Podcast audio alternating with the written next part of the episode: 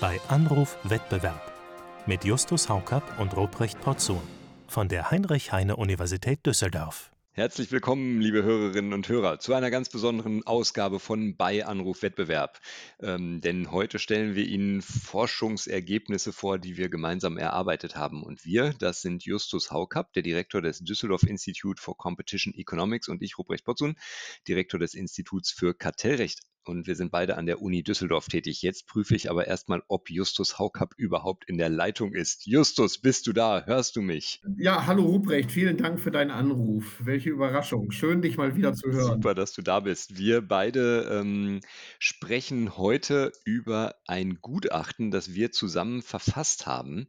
Ähm, und ähm, ja, vielleicht kannst du unseren Hörerinnen und Hörern mal erklären, worum es überhaupt grundsätzlich geht und wer alles beteiligt war. Wir sind ja gar nicht die einzigen Autoren. Genau, vielleicht fangen wir damit an. Wir sind ja nur äh, eine Minderheit äh, des Gutachterteams oder des Studienteams. Äh, das äh, Gutachten ist ja erstellt worden und dann kann man sich schon denken, worum es geht. Von der äh, Zukunftsgruppe Competition und Sustainability, die es an der Heinrich-Heine-Universität äh, gibt. Und mit Autorinnen und Autoren waren unter anderem deine Kollegin an der Juristischen Fakultät, Charlotte. Genau, die macht Energierecht, ja. Mein Kollege an der Wirtschaftswissenschaftlichen Fakultät Rüdiger Hahn, der dort einen Lehrstuhl in der BWL hat für Sustainability Management und dann noch eine ganze Reihe von Nachwuchswissenschaftlern, die beteiligt Tristan waren. Tristan Rohner, Anja Rösner, Philipp Offergeld sollte man nennen, genau, die haben heftig mitgearbeitet. Die haben ganz heftig mitgearbeitet, genau, das sind zwei von deinen äh, Mitarbeitern und die Anja Rösner ist bei mir.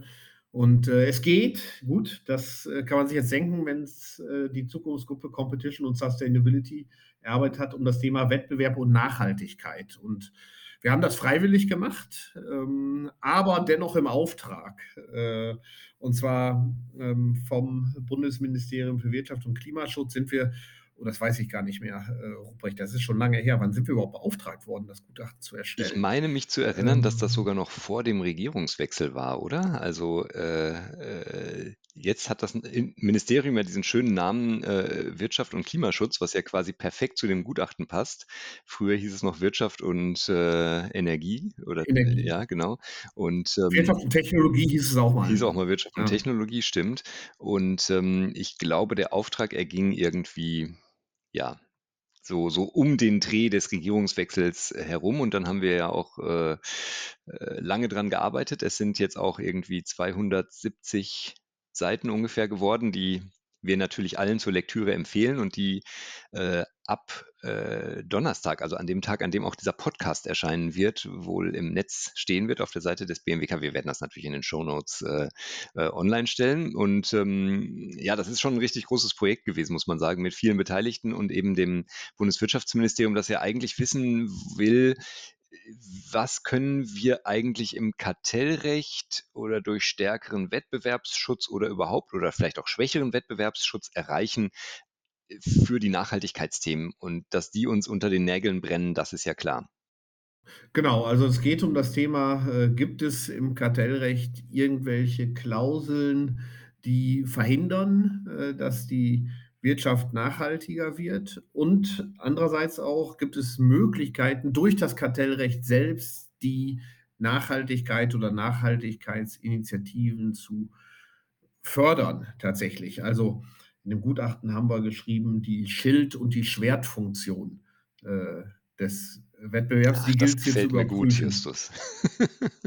die die, ähm, die äh, Ausgangssituation sollte man sich vielleicht auch nochmal vor Augen führen, ähm, vielleicht sozusagen einfach, um, um alle nochmal abzuholen, die sich mit diesem Thema, das einfach super viele Unternehmen inzwischen auch beschäftigt, äh, noch nicht so intensiv auseinandergesetzt haben. Es gibt verbreitet eine, einen Ruf danach, das Kartellrecht zu lockern, weil Unternehmen gemeinsam Nachhaltigkeitsziele besser verfolgen wollen. Also um mal ein Beispiel zu nennen, ähm, äh, das, was so in Deutschland irgendwie am, äh, am prominentesten war in der kartellbehördlichen Praxis, ist die Initiative Tierwohl, wo sich verschiedene Unternehmen aus der Lebensmittelbranche, also vor allem die Supermärkte, ähm, zusammengeschlossen haben, um zu überlegen, wie können wir das Tierwohl fördern und wie machen, wie, wie sorgen wir jetzt dafür, dass irgendwie äh, das Schwein, das geschlachtet wird, noch einen Millimeter mehr Platz in seiner, äh, in seinem Stall hat. Und ähm, solche Überlegungen gibt es in ganz vielen verschiedenen Branchen. Also können sich jetzt beispielsweise die großen Hersteller von irgendwelchen Produkten zusammentun und sagen, wir versuchen jetzt mal gemeinsam den CO2-Ausstoß, den unsere Branche verursacht, zu reduzieren. Und das ist vom Ziel her erstmal etwas, wo wir sagen würden, ja klar, das wollen wir, das brauchen wir vielleicht auch. Und gleichzeitig kommen dann wieder wir bösen Kartellrechtler und sagen, ah, wenn ihr euch zusammensetzt, das mögen wir eigentlich nicht so. Genau, der Ökonom ist dann immer doch an Adam Smith erinnert äh, und sein uraltes Zitat, äh, ähm, wahrscheinlich das äh, äh, Zitat, was in ähm, Kartellrechtskreisen und Wettbewerbsökonomiekreisen am häufigsten äh, vorgebracht wird, äh, dass nämlich, ähm, wenn sich äh, Menschen aus derselben Branche treffen, das am Ende doch immer in irgendeine Conspiracy against the Public, äh, also irgendwie auf Kosten Dritter äh, geht und ähm, bei allem guten Willen am Ende vielleicht äh, äh, dann doch die ganz profanen Gewinninteressen äh, obsiegen und der gute Wille hinten ansteht. Und das ist natürlich ähm, eine Gefahr. Und vielleicht noch, um das zu sagen, es geht natürlich zum einen, das ist das, was äh, die Industrie sich wünscht, eine Lockerung des Kartellrechts, zu sagen, könnt ihr nicht uns viel großzügiger von, vom Kartellverbot ausnehmen, damit wir ähm, äh, alle möglichen äh, Dinge tun können, damit wir über die Abgasnormen in vernünftiger Weise sprechen können, äh, etwa. Ähm, aber auf der anderen Seite gab es auch die Diskussion um eine Verschärfung parallel. Ja, da war, glaube ich, ähm, äh, Ausgangspunkt der Bayer-Monsanto-Merger, äh, als die Debatte aufkam, ähm, der mag nicht wettbewerbsschädlich sein. Das kann man sicherlich auch noch trefflich diskutieren, aber nehmen wir das mal so hin. Ähm, aber hat der nicht negative Konsequenzen für die Biodiversity, war da eher das Argument, nicht den Klimaschutz äh, so sehr und sollte man den nicht äh, verbieten, auch wenn der gar nicht wettbewerbsschädlich ist. Tatsächlich, also es ist gar nicht so ganz klar, in welche Richtung das geht, wenn man Nachhaltigkeit ins Kartellrecht integrieren will. Wird das dann schärfer oder wird das laxer, äh, das Kartellrecht? Ähm, aber damit haben wir uns ja nun befasst, äh, haben versucht ähm, auszuloten, welcher Handlungsbedarf gegeben sein kann, wann man auch vernünftigerweise von einem Handlungsbedarf in irgendeiner vernünftigen Weise sprechen kann, äh, wo die Grenzen sein können und haben dann jede Menge Optionen ausgelotet. Und ich glaube, wir haben es im Gutachten stehen und man kann es auch sagen, unser Auftrag war ja nicht Empfehlungen zu erarbeiten, äh, sondern nur Optionen aufzuzeigen. Also die der Minister bzw. Äh, das Ministerium möchte gerne ähm, unvoreingenommen selbst zu einem Urteil kommen. Ja, am Ende entscheidet merkwürdigerweise doch die Politik und nicht die Wissenschaft, äh, äh, warum auch immer, aber so scheint es zu sein, ja. Ähm, das, äh, das scheint so zu sein, wobei, da sind wir schon bei einem springenden Punkt äh, weil in den Teilen der Nachhaltigkeitsdebatte ist ja die Frage, sollte am Ende nicht vielleicht das Kartellamt entscheiden und nicht mehr die Politik? Wohl wahr, ja, das ist, das ist ja auch ein Aspekt, den wir beleuchten. Vielleicht mal sozusagen ganz am Anfang angefangen, was mich, was ich als erstes gelernt habe in dieser Nachhaltigkeitsdebatte, ist überhaupt die Frage zu sich nochmal vorzulegen, was verstehen wir eigentlich unter Nachhaltigkeit? Da hatten wir mit Charlotte Kräuter-Kirchhoff auch eine Spezialistin an Bord, die, äh, die sich da in diesen Fragen dank ihrer umwelt-, völkerrechtlichen und energierechtlichen Expertise schon immer getummelt hat. Und dieser Begriff nachhaltig und Rüdiger Hahn. Und Rüdiger Hahn, Entschuldigung, ich denke natürlich immer nur an die Juristinnen, äh, aber du hast völlig recht, Rüdiger Hahn als Sustainability Management Experte natürlich äh, sowieso. Und ähm, das macht die Debatte auch so ein bisschen bisschen schwierig, finde ich, weil dieses Label Nachhaltigkeit ja sehr, sehr weitgreifend ist. Also Nachhaltigkeit nochmal sozusagen als äh, Recap ist ja im Prinzip erstmal so die ähm, eine Idee, die bedeutet, wir denken mal in der Zeit voraus und wollen intergenerationell und auch intragenerationell Gerechtigkeit herstellen. Das heißt, wir leben nicht auf Kosten künftiger Generationen. Das ist so Beispiel Klimaschutz. Wir leben aber auch nicht auf Kosten der jetzt lebenden, woanders lebenden Generationen. Das ist diese intragenerationelle äh, Gerechtigkeit. Das bedeutet Nachhaltigkeit in der Lieferkette beispielsweise. Und das macht die Eingrenzung des Themas oder das macht die Befassung mit dem Thema oft schwierig, weil die Maßstäbe, die wir haben, werden im Wesentlichen gesetzt für Nachhaltigkeit. Darauf kann man sich auch international einigen durch die Nachhaltigkeitsziele der Vereinten Nationen, diese UN Sustainable Development Goals. Das sind 17 Ziele. Die sind recht weit, wenn man das mal vorsichtig formulieren will. Ja, also da fällt sehr, sehr viel drunter. Und wenn man jetzt sagt, wir wollen Nachhaltigkeit massiv ins Kartellrecht integrieren, äh, dann öffnet man quasi allen möglichen verschiedenen Überlegungen, die alle ihre Berechtigung haben, Tür und Tor. Und das stellt uns natürlich schon wirklich vor große Herausforderungen, weil wir in der Vergangenheit eher so einen Ansatz im Kartellrecht hatten zu sagen, wir gucken jetzt wirklich ganz dezidiert auf die wirtschaftlichen Aspekte, auf den, ähm, auf den wirtschaftlichen Wettbewerb und dass es, dass da irgendwie auch noch Umweltschutz und sonst was eine Rolle spielt. Du hast Bayer Monsanto erwähnt, das lassen wir mal außen vor. Und das wird ein bisschen dadurch verschärft, dass diese Nachhaltigkeitsziele so unfassbar weit sind und es eben nicht nur um ökologische Fragen äh, wie beispielsweise den Klimaschutz geht.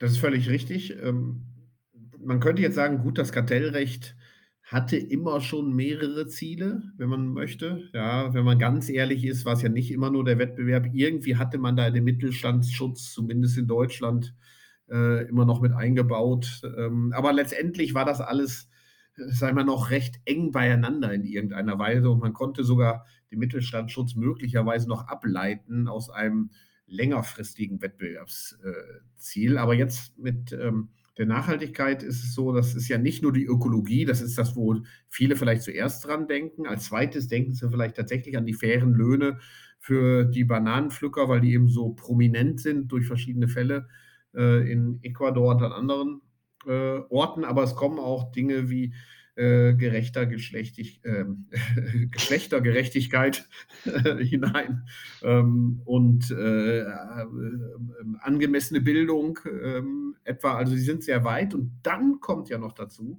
was nochmal schwieriger macht.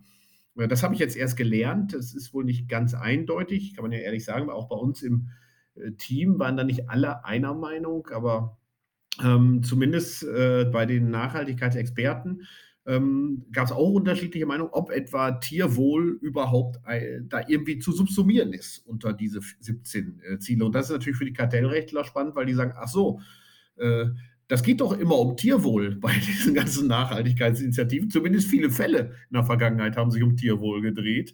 Ja, und wenn man jetzt lernt, okay, die sind gar nicht bei den 17 UN Sustainable Development Goals, dann fragt sich natürlich schon die Ende, okay, wo ist das Ende äh, dessen, was nachhaltig ist? Wenn jetzt mal etwas salopp gesprochen, alles nachhaltig ist, was man irgendwie ganz gut findet, äh, dann ist natürlich die, die Ausdehnung fürs Kartellamt sehr weit. Dann müssen wir erstmal fragen, was findet Herr Mund denn ganz gut?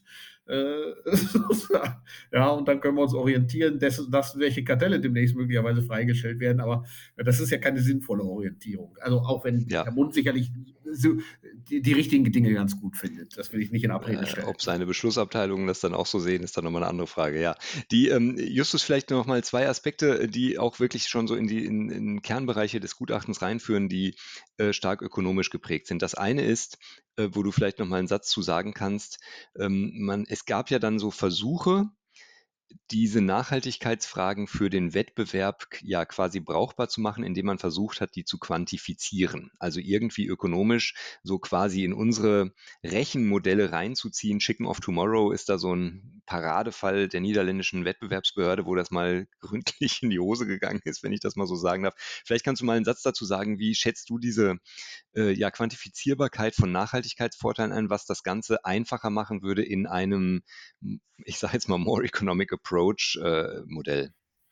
Ja, du spielst ja darauf an, dass man nachher letztendlich zu dem, was wir aus dem Kartellrecht schon kommen, kennen, so eine Art ähm, Effizienzverteidigung äh, oder sachliche Rechtfertigung äh, möglicherweise hat und sie fragt, was sind denn die Vorteile, die vielleicht generiert werden in anderen Bereichen und können wir das mit den Wettbewerbsnachteilen in irgendeiner Weise verrechnen, äh, sage ich mal.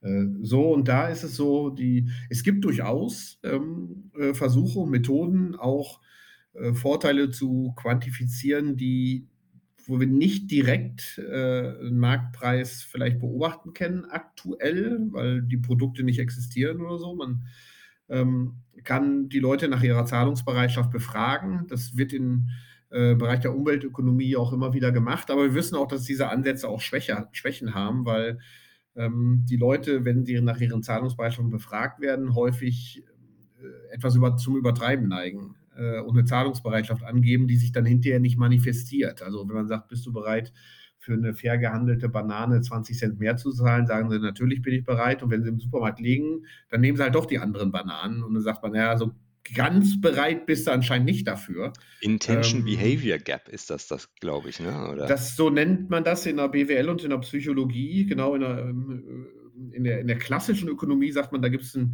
Differenz zwischen äh, dem, den äh, Stated Preferences, also den behaupteten Präferenzen und den offenbarten, äh, den Revealed äh, Preferences. Ähm, das ist also ein spannendes Feld, kann man das nutzen. Es gibt andere Bereiche, würde ich sagen, da ist es besser. Also du hast schon das Beispiel CO2. Ähm, da haben wir den Vorteil, dass wir einen CO2-Preis äh, zumindest äh, haben an, durch den europäischen Emissionshandel. Und wir wissen im Prinzip, ist das, gibt uns das an, wie teuer das momentan ist, eine Tonne CO2 einzusparen, weil es sich aus dieser Logik ergibt, äh, sage ich mal so, wenn, wenn das billiger ist einzusparen, dann spare ich ein und wenn es billiger ist, ein Zertifikat zu kaufen, kaufe ich das Zertifikat. Und dann könnte man sagen, na gut, wenn es jetzt eine Initiative gibt, außerhalb des EU-ETS, sonst wird das ohnehin keinen richtigen Sinn machen, wo wir CO2 einsparen, dann könnte man sagen, na gut, dann haben wir Marktpreise, die wir nehmen können und das bewerten können. Jede Tonne CO2, die da eingespart wird, ist mindestens so viel wert wie der Preis im EU-ETS etwa oder ein Durchschnittspreis, den wir da in der Vergangenheit gesehen haben. Das wäre schon einfacher, aber bei anderen Dingen, äh, selbst im Bereich der Ökologie ist es schon muss man sagen, schwieriger, weil so Dinge wie Biodiversity, selbst wenn ich die Leute befrage dazu, ist das ja unheimlich abstrakt. Ja, wenn ich sage, da, da, da, bleiben äh, irgendwelche Käfer am Leben, ja, und fragt die Leute, was ist euch das wert, äh, dann hängt das wahrscheinlich viel davon ab, ob die den niedlich finden oder nicht. Oder ich weiß es nicht. Ja, ähm, also das, das, da, da kann man die Leute leicht mit überfordern, eigentlich dazu. Ist ein, aber ist ein interessanter Punkt, äh, weil man da eben sieht, so wie, äh, wie man versucht daran zu gehen. Also ich empfehle die äh, Seiten dazu im Gutachten, wo wir das ja auch wirklich intensiv beleuchtet haben, wie man, wie man sowas möglicherweise quantifizieren könnte.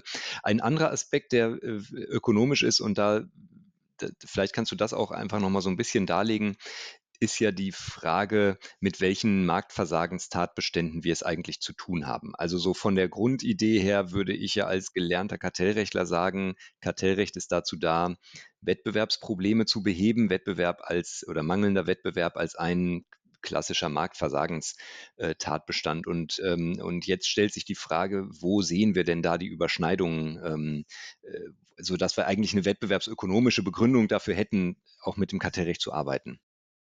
Genau, die, die Frage, die, die eigentlich dem zu, dahinter noch liegt, ist ja, ähm, ist das Kartellrecht überhaupt das, das richtige Rechtsgebiet, um diese Probleme zu adressieren? Und wir wissen ja, äh, gerade im Bereich der Nachhaltigkeit haben wir viele rechtliche Instrumente, CO2-Steuer, Emissionshandel, Umweltschutzgesetze, ähm, ähm, Lieferkettengesetz äh, und so weiter, die eigentlich versuchen, Probleme zu adressieren, sodass man sagt, okay, was, Brauchen wir denn das Kartellrecht da auch noch oder werden die Marktversagenstatbestände, die wir identifiziert haben, eigentlich schon woanders gelöst? Da muss man sie ja nicht zweimal lösen. Da muss man sie im Kartellrecht ja nicht nochmal lösen.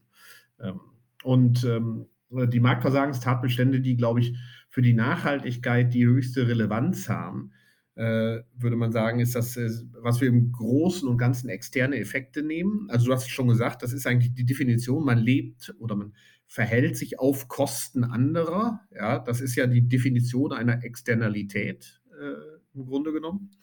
Ähm, und was sicherlich auch noch eine gewisse Rolle spielt, sind Informationsdefizite. Ähm, dass vielleicht ähm, Verbraucher nicht die richtige Information haben, deswegen auch nicht die Dinge nachfragen. Diese nachfragen würden, hätten sie die Information. Ähm, deswegen äh, gerade in dem ganzen Bereich der Labels und Standardsetzung, ähm, hatte ich den Eindruck, gab es in der Vergangenheit auch schon eine Offenheit, durchaus zu sagen.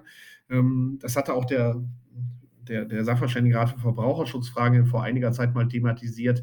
Ähm, wenn alle Anbieter eigene Labels haben, dann nutzen die Labels nichts, weil keiner mehr weiß, was sich dahinter verbirgt. Äh, sozusagen. Und ich muss da eine Verdichtung der Information schaffen und das kann ich, da braucht man vielleicht eine Kooperation, dass man sagt, das Label macht nur Sinn, wenn die Leute auch verstehen, was sich dahinter verbirgt, äh, tatsächlich, ähm, und es nicht 43 verschiedene Labels in Konkurrenz zueinander gibt. Äh, so schlau sind die Leute halt nicht. Also wenn wir sagen, diese Informationsasymmetrien, Informationsdefizite, aus denen Marktversagen resultieren kann, sind sicherlich auch ein Grund. der bei der Ökologie eine gewisse Rolle spielt, wenn die Leute oder bei der Nachhaltigkeit nachhaltige Produkte gerne konsumieren möchten. Und diese anderen öffentlichen Güter, die wir noch äh, äh, Marktversagenstatbestände, das ist ja der klassische, das natürliche Monopol und Wettbewerbsdefizite, würde ich sagen, na gut, dafür haben wir das Kartellrecht ja schon. Das muss das Kartellrecht jetzt nicht nochmal adressieren, weil das ist genau das, was das Kartellrecht tut. Abgesehen vielleicht von der sektorspezifischen Regulierung bei Telekom, Eisenbahn und Post.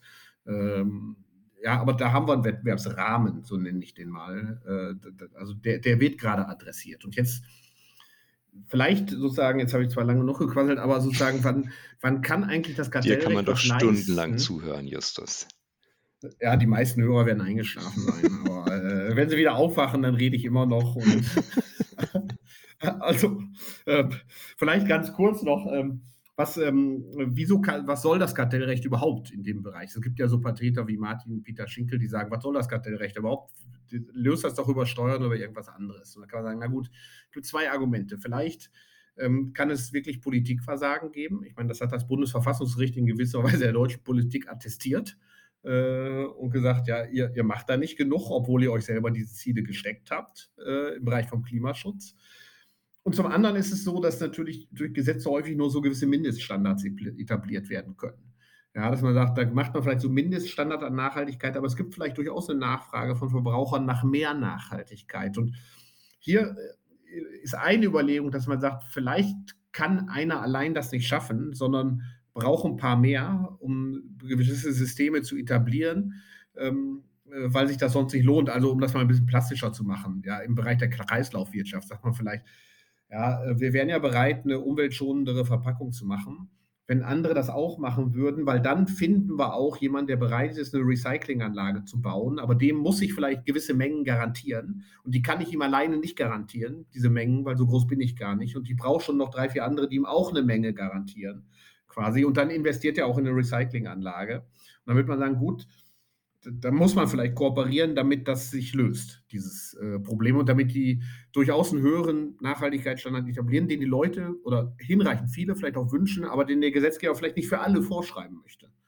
Ja, ähm, wenn man sagen, das, das könnte man machen und ich, in unserer Gutachtergruppe war ich ja deswegen, glaube ich, auch einer derjenigen, der durchaus dem Sandbox des Ansatzes Sympathien äh, abgewinnen konnte. Sagen, da müssen wir halt mal ein bisschen experimentieren und probieren. Äh, im Kartellrecht. Also die Sustainability Sandbox als eine der Optionen, die wir ja auch äh, darstellen im Sinne von, man lässt jetzt mal eine gewisse Zeit was zu, um mal zu gucken, was überhaupt passiert. Das wird gemonitort und, und damit hat man dann äh, nach einer, was weiß ich, drei Jahren oder so oder fünf Jahren hat man dann eine gewisse Sicherheit, werden überhaupt Nachhaltigkeitsziele erreicht? Also bringt es überhaupt etwas und funktioniert es wirtschaftlich und kommt es nicht zu wettbewerblichen oder anti-wettbewerblichen Spillover-Effekten?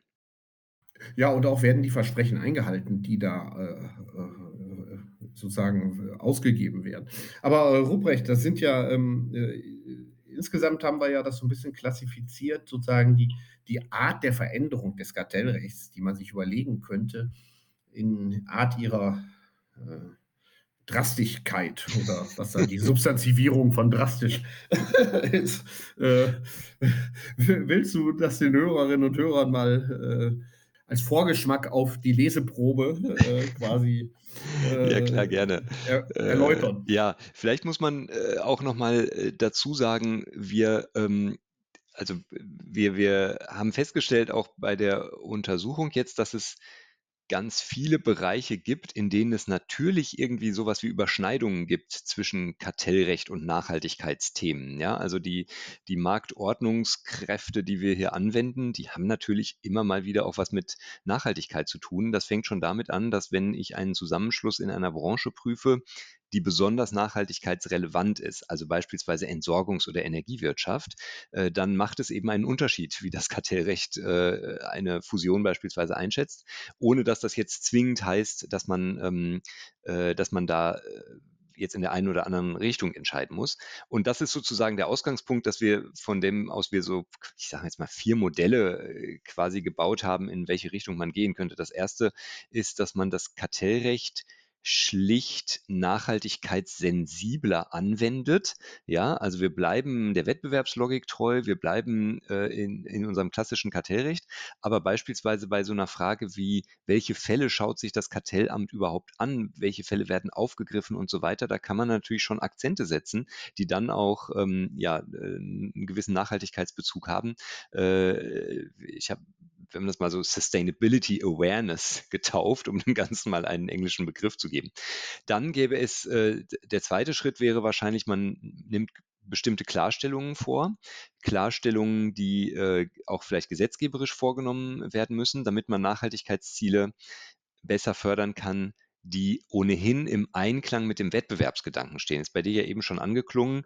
Ähm, wir haben natürlich manchmal auch die Situation, dass mehr Wettbewerb gleichzeitig auch fördert, dass bestimmte Nachhaltigkeitsziele erreicht werden. Es ist natürlich überhaupt nicht so, dass Nachhaltigkeit und Wettbewerb per se oder dauernd in irgendeinem Spannungsfeld oder so stehen, sondern ähm, es kann sein, dass man da eben äh, stärker zusammenkommt. Und, ähm, und dann wäre die Überlegung, dann verstärken wir doch diese Bereiche etwas mit Klarstellung und so weiter. Sustainability Boost. Ja, wir boosten sozusagen die Nachhaltigkeitsüberlegungen, die im Kartellrecht ohnehin schon angelegt sind und mit denen wir möglicherweise weiterkommen. Dann wäre der dritte Schritt, wir richten das Kartellrecht neu oder stärker als bislang aus auf das, was wir mal ökologisch und sozial nachhaltigen Leistungswettbewerb getauft haben. Also man prüft jetzt das wäre natürlich wirklich ein deutlicher Paradigmenwechsel im Kartellrecht. Man prüft jetzt den wirtschaftlichen Wettbewerb immer auf der Basis, ist das überhaupt nachhaltiger Wettbewerb oder sind die Dinge, die wir hier jetzt anerkennen, ähm, Dinge, die äh, beispielsweise klimaschädlich sind. Und wir haben daran gedacht, an so Fälle, wo wir, wir sagen ja auch immer, wir schützen nur den gesetzeskonformen Wettbewerb. Das ist so eine alte Grundregel des Kartellrechts, die seltenst mal eine Rolle spielt. Ähm, aber natürlich könnte man sich schon vorstellen zu sagen, wir schützen jetzt nur noch Wettbewerb, der sich innerhalb bestimmter nachhaltiger Bahnen bewegt und damit werden dann ähm, äh, Fusionen oder Missbrauchsfälle oder so nochmal ganz anders aufgeladen, indem man das Modell einer ökologisch und sozial nachhaltigen ähm, Wettbewerbswirtschaft äh, zum Zielpunkt setzt. Ja, also das wäre sozusagen echt das Greening von Competition. Und äh, der letzte Punkt, der wäre dann wieder so ein bisschen anders gelagert, wäre aber auch äh, vielleicht radikal, obwohl wir dafür natürlich auch schon Ansätze im Kartellrecht haben, nämlich man öffnet das Kartellrecht für außerwettbewerbliche Überlegungen im Sinne von, es gibt eben Bereiche, mit, wo wir das Kartellrecht zum Ausgleich bringen müssen. Und das ist natürlich eine klassische Diskussion, die wir im Kartellrecht schon lange führen, die wir auch auf europäischer Ebene vor allem führen, weil wir sagen, es gibt bestimmte Ziele, die sich gleichwertig gegenüberstehen. Und eines dieser Ziele ist beispielsweise der Umweltschutz. Und da muss es eben so sein, dass das Kartellrecht Umweltschutzbelange berücksichtigt, nicht als wettbewerbliches Thema, so wie das in der dritten Option, in diesem dritten Cluster sozusagen ist, ja, wir schützen jetzt nur noch den ökologischen Wettbewerb, sondern als etwas, das was anderes ist, aus einer anderen Logik kommt, aber wo wir einen Ausgleich herstellen müssen, weil das eben normhierarchisch auf derselben Ebene steht und dann müssen wir das machen. Wir kennen das so ein bisschen aus ähm, so, so, so äh, den Bereichen, wo wir schon Ausnahmebereiche haben oder wo wir Ausnahmen anerkennen, etwa mit dieser aus meiner Sicht ja etwas äh, schwierigen und schrecklichen Wouters-Doktrin oder so, ja, wo man explizit sagt, es gibt außerwettbewerbliche Belange, die sind so stark, dass sie das Kartellrecht an die Seite schieben. Und das sind so die vier Grundmuster. Und für diese vier Grundmuster haben wir dann insgesamt, glaube ich, 34 Optionen oder so entwickelt, wie man an verschiedenen Stellschrauben des Kartellrechts äh, drehen könnte. Das fängt an bei den Fragen des Aufgreifermessens, die ich eben schon kurz angesprochen habe. Das geht dann aber bis hin zur Frage, kann man es als Bußgeld mindernd äh, berücksichtigen oder Bußgeld erschwerend, wenn sich ein Unternehmen nachhaltig oder nicht nachhaltig äh, äh, verhält, ja, also auf Ebene der Bußgeldleitung, wo wir in einem völlig anderen Bereich sind. Man muss allerdings auch schon dazu sagen, nicht, dass wir jetzt hier den Fokus verlieren. Ich glaube, der das primäre Interesse momentan liegt in der Diskussion der Frage, welche Nachhaltigkeitsvereinbarungen von Unternehmen können freigestellt werden. Dazu haben wir hier auch schon äh, ein paar Sätze gesagt. Ja, vielleicht äh, kann ich da nochmal anknüpfen. Wir haben ja im Grunde äh, im Bereich der äh, europäischen Beihilfekontrolle schon einen Rechtsrahmen, der genau versucht, verschiedene Ziele zum Ausgleich zu bringen. Also nicht verschiedene Ziele, sondern äh, bestimmte Ziele, denen wir, die, die sozusagen die Politik gerne hätte, also die, die irgendwie das Gemeinwohl fördern sollen, mit dem Wettbewerb. Ja, und da haben wir ja eigentlich ein gewisses Prüfungsraster, äh, was durch die ganzen verschiedenen europäischen Beihilferichtlinien irgendwie geordnet äh, wird. Und da kann man sicherlich die verschiedenen Richtlinien noch in die eine oder andere Richt äh, Richtung auch äh, kritisieren. Ähm, wo man aber sagt, wir prüfen letztendlich, äh, ist diese Maßnahme äh, notwendig, also ist die unerlässlich, um das Ziel zu erreichen? Wie stark ist die Wettbewerbsverzerrung, die ausgelöst wird? Und äh, nachher macht man so einen, so Balancing-Test und sagt, überwiegt das eine oder das andere? Und dann äh, kann man auch wettbewerbsverzerrende staatliche Maßnahmen ergreifen. Dem liegt vielleicht auch die Annahme zugrunde, dass der Staat eben automatisch am Gemeinwohl interessiert äh, ist, weil zumal der Staat ist, gut, da würden jetzt die Leute, die politische Ökonomie machen, schreiend davonrennen. Ja. Aber äh, in der Rechtsauslegung ist das, glaube ich, erstmal die Grundvermutung in der Demokratie. Ja, ja äh, also ähm, Stichwort Demokratie ist dann natürlich ganz wichtig, weil wir ähm, hier natürlich schon irgendwie an die Grenzen geraten. Du hast das eben schon mal äh, zu Beginn äh, unseres Podcasts kurz angedeutet äh, in die, äh, an die Grenzen der Frage geraten, wofür ist dann eine Kartellbehörde eigentlich legitimiert? Was soll eine Behörde entscheiden, was muss der Gesetzgeber vielleicht an Zielsetzungen festlegen?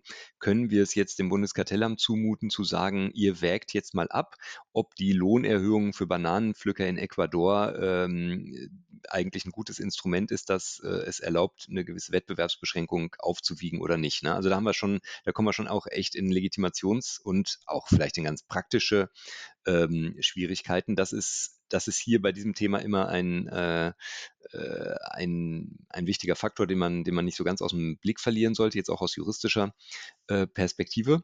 Ähm, und gleichzeitig äh, ist das, ähm, äh, glaube ich, schon auch ein Feld, wo man wo man sieht, da, da ist zumindest momentan auch noch irgendwie Spielraum und Fantasie irgendwie möglich. Ja, es ist jetzt nicht so, als sei da schon alles ausbuchstabiert.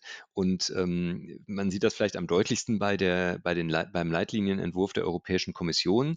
Äh, die hat ja ähm, diese Nachhaltigkeitsfragen jetzt in dem Entwurf der Horizontalleitlinien behandelt und bleibt da doch für meine Begriffe recht zahm. Ja? Also insbesondere werden die Out-of-Market-Efficiencies, also Effizienzen, die sich nicht unmittelbar für die Verbraucher niederschlagen, die von der Wettbewerbsbeschränkung betroffen sind, äh, die werden eigentlich nicht anerkannt. Und das ist für die Nachhaltigkeitsdebatte schon echt schwierig. Also da wird, da bleibt es im Prinzip, zumindest nach meinem, äh, so wie ich diese Leitlinien bislang verstehe, es ist ja auch nur der Entwurf, bleibt es dabei, der Ausgleich muss vor Ort stattfinden. Und das heißt, wenn du die äh, äh, Kinderarbeit in äh, irgendwo in Ostasien abschaffst äh, und der Verbraucher bei uns davon nichts hat, dann, äh, dann wird das nicht anerkannt. Ja, also so, wenn ich das so ganz Ja, das hat äh, aus meiner Sicht auch noch ein anderes Problem, dieses Nicht-Anerkennen der Out-of-Market-Externalities, äh, Out-of-Market-Efficiencies. Ähm, und deswegen haben wir uns ja auch dafür in dem Gutachten ausgesprochen, diese Out-of-Market-Efficiencies großzügiger äh, anzuerkennen. Wir, durften ja, wir, wir haben ja keine Empfehlung. Gegeben. Wir machen keine Empfehlung. Ja, ja, äh, wir haben, aber wir haben es so geschrieben, dass man sagt, wir glauben, dass man das doch anders interpretieren könnte oder so. Ich, also Wortlaut kriege ich das nicht mehr hin. Ähm, aber äh, weil, man muss ja mal das Gedankenspiel durchgehen. Stellen wir uns vor, wir haben ein ein Markt, wo sehr viele Leute ein Produkt konsumieren, was aber auch andere schädigt. Und dann kommt man zu der Einstellung, äh, zu dem Befund, okay, die Leute, die es konsumieren und die betroffen sind, sind ja mehr oder weniger dieselben. Und dann sind das keine Out-of-Market-Efficiency, äh, sondern können wir das zulassen. Wenn wir jetzt aber ein Produkt haben, wo was von sehr wenigen konsumiert wird, wo man sagt, also sehr wenige schädigen sehr viele, dann können wir das nicht mehr zulassen, äh, diese Verteidigung. Weil wir sagen, na gut, diese sehr wenigen, die stimmen, das ist ja ein Großteil, sind ja gar nicht die Geschädigten und äh, dementsprechend äh, stimmen die Gruppen nicht überein und dann ist es eine Out-of-Market-Efficiency äh, und da wird die nicht anerkannt.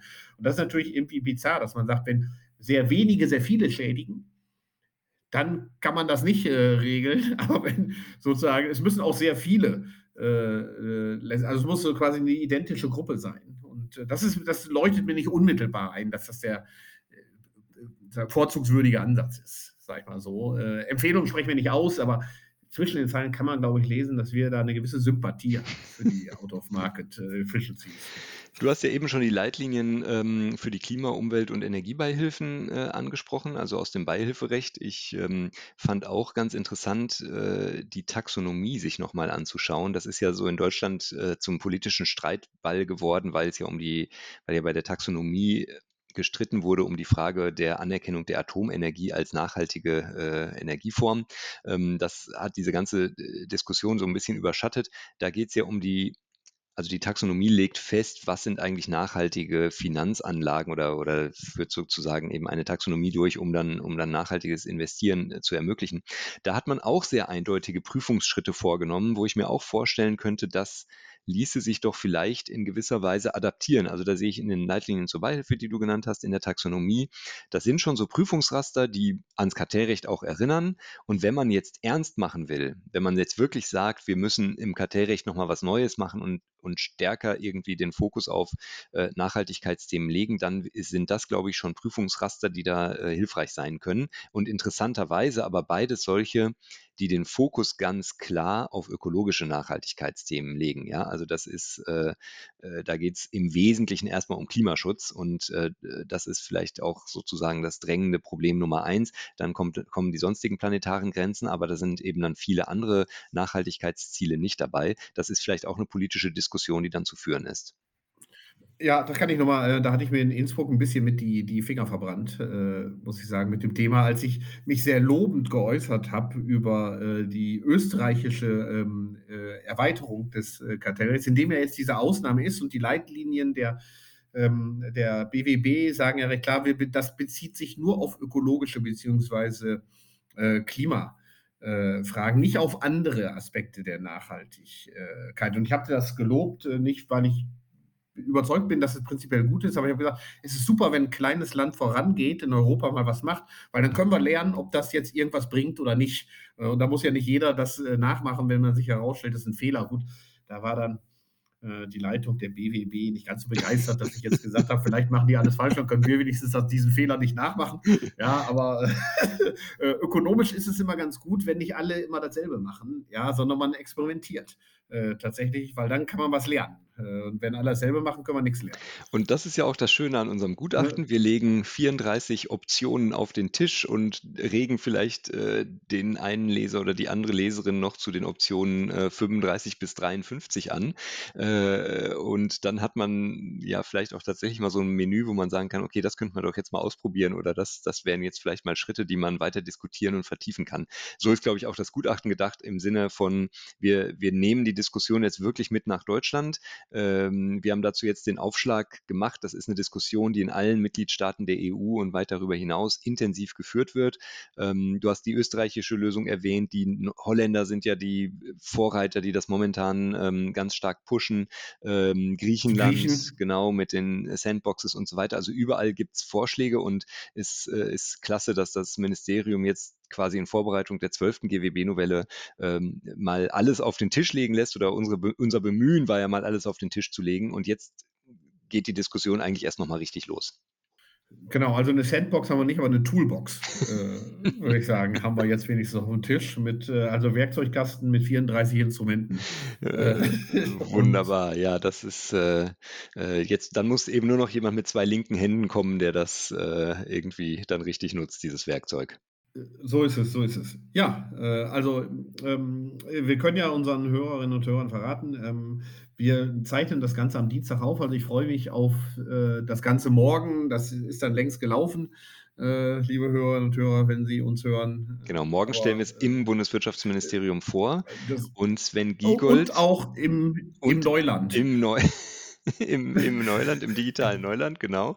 Äh, und äh, der Staatssekretär äh, Sven Giegold, der sich um die Wettbewerbsthemen im BMWK kümmert, und Andreas Mund, Präsident des Bundeskartellamts, sollen wohl auch erste Reaktionen zu unserem Gutachten abgeben. Da bin ich natürlich ganz besonders gespannt drauf. Aber ich vermute auch, wir werden sie hier auf dem Laufenden halten oder ja, wir werden sicherlich noch eine Nachbesprechung machen. Äh, dann werden Sie uns hier völlig konzerniert hören. äh, noch sind wir voller Vorfreude auf die Präsentation. Da müssen wir dann noch überlegen, ob wir die ausstrahlen dürfen können oder nicht oder ob das das Ende unserer äh, Studientätigkeit war. Das äh, werden wir dann noch entscheiden. Genau, müssen. genau. Jetzt sollten Sie erstmal ähm, diese Studie lesen. Wie gesagt, wir verlinken sie in den Shownotes zu dieser Sendung und natürlich gilt auch immer, dieser Podcast kann nur nachhaltig überleben, wenn Sie uns weiterempfehlen, sei es durch die Sternebewertungen in äh, den entsprechenden Foren oder durch die äh, gute alte äh, WhatsApp zu WhatsApp äh, äh, Übertragung, indem sie sagen, Mensch, hör doch mal in diesen Podcast bei Anrufwettbewerb rein von diesen Zweien da aus Düsseldorf. Man kann das sogar ganz stinknormale äh, Mundpropaganda, äh, und damit meine ich jetzt nicht Andreas Mund, äh, sondern äh, tatsächlich äh, einfach weitersagen. Ja. Dieser Podcast lebt von der Andreas Mund-Propaganda, das sicherlich auch. Liebe Hörerinnen und Hörer, Sie äh, merken, wir sind aufgeregt und freuen uns auf die Vorstellung dieses Gutachtens. Macht es gut, bis demnächst und alles Gute. Tschüss. Tschüss.